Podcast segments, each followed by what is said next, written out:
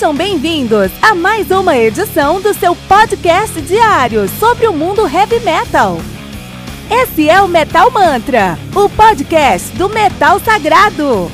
Lembrando que você pode nos mandar suas perguntas, sugestões, críticas, correções, elogios ou quaisquer outros comentários no nosso e-mail metalmantrapodcast@gmail.com.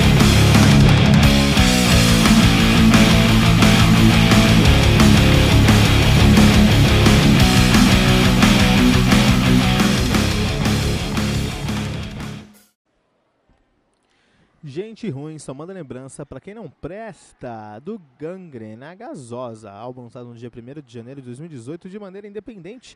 Conta com 12 músicas, totalizando aí 32 minutos de play. O Gangrena Gasosa, que é uma banda de macumba metal, single deles mesmos, na verdade, é de thrash metal com elementos de crossover.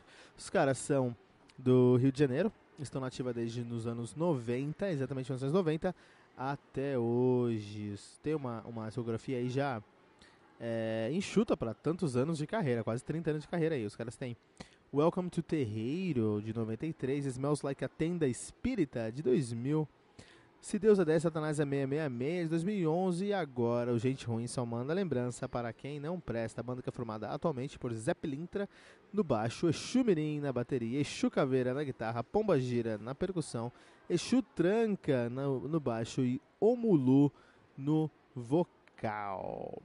Isso aí, gangrena gasosa com o seu macumba metal no metal mantra, né? Então assim, é, por um lado, é, essa banda que é muito interessante para a gente falar sobre o gangrena gasosa e sobre o gente ruim, é, gente ruim só manda notícia para quem não presta, né?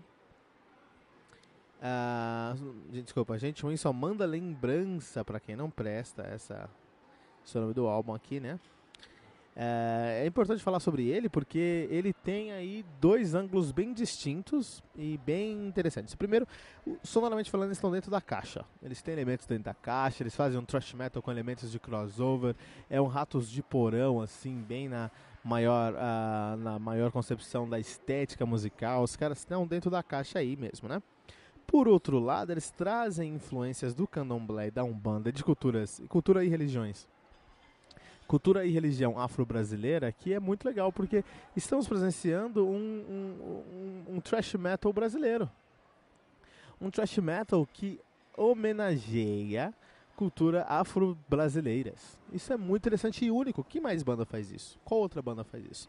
Eles trazem elementos sonoros que remetem a isso. Eles vão ter um berimbau, eles vão ter um atabaque, que tem uma pegada nos riffs que é uma, uma pegada mais afro-brasileira, as letras, assim, todo esse contexto. Mas o que a grande roupagem da banda é como eles usam o humor para falar sobre culturas afro-brasileiras, quebrando tabus e gerando discussões super relevantes para a metalosfera, para a cena do heavy metal hoje em dia. Por exemplo, se a gente só se nos atermos somente ao Gente Ruim só manda lembrança para quem não presta, nós temos músicas totalmente brasileiras. Por exemplo, é, Terno do Zé, Encosto. Encosto é impossível você explicar para um estrangeiro o que é encosto, cara. Né? Ah, tem o Saci, que é uma ode, ah, uma ode punk rock, thrash metal, hardcore, ao Saci Pererê, olha só. Jogo do bicho, cara. Não tem nada mais é, forte, representante da brasilidade brasileira do que o jogo do bicho, cara. Não tem como traduzir isso, a gente não tem um equivalente em outros lugares do mundo. E os caras fazem uma música sobre isso. Então, é, independente de que os caras estão falando de cultura brasileira, ou de candomblé, ou de umbanda, Vamos passar essa camada e vamos chegar ao camada principal, que é os caras estão fazendo thrash metal com uma brasilidade ímpar. Ímpar mesmo, assim. Eles têm toda uma estética que thrash metal é bem agressivo, é bem rápido, bem sujo. Esse é o meu ponto negativo do álbum aqui. Eles poderiam ter dado um tratamento um pouquinho melhor nesse álbum aqui, no final de tudo. Porque, por um lado, tem um conteúdo excelente, por outro lado, como eles entregam esse conteúdo, fica um pouquinho embolado por questão de produção, podia ter dado um, um, cuidado mais aqui nessa produção.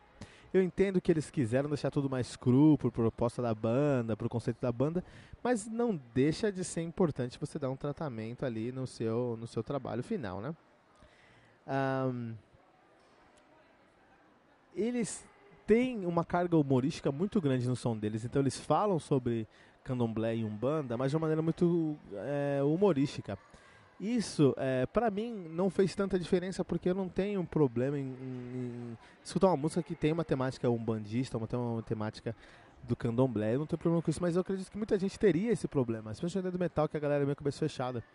Então, quando eles trazem isso de uma maneira mais engraçada, mais humorística, eles conseguem quebrar essa resistência da galera que está escutando esse som pela primeira vez e trazem a, e conseguem te colocar dentro de um contexto onde faz sentido você ouvir sobre um banda e candomblé no final do dia.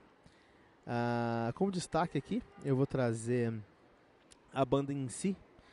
Os guitarristas eles conseguem criar riffs que estão dentro tanto da temática hardcore, thrash metal é, e muitos outros elementos, porque isso a gente não falou, mas eles têm uma veia de crossover muito grande. Então, só classificar eles dentro do thrash metal é reducionista, porque eles têm mais coisas dentro do som deles, eles têm mais influências dentro do som deles, cara.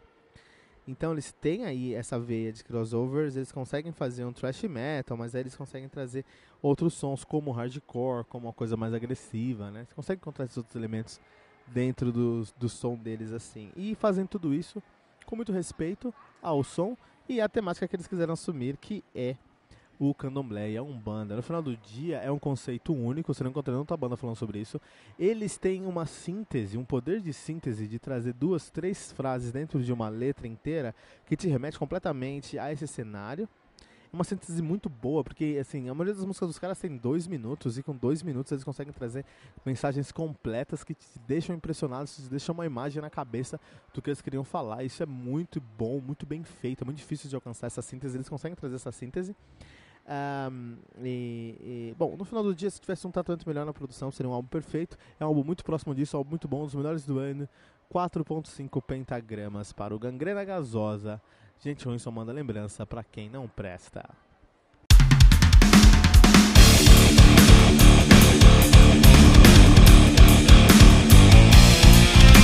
Você ouviu mais uma edição Metal Mantra, o podcast do Metal Sagrado. Apresentação Kilton Fernandes. Não deixe de compartilhar a palavra do metal compartilhando esse episódio, usando a hashtag Metal Mantra.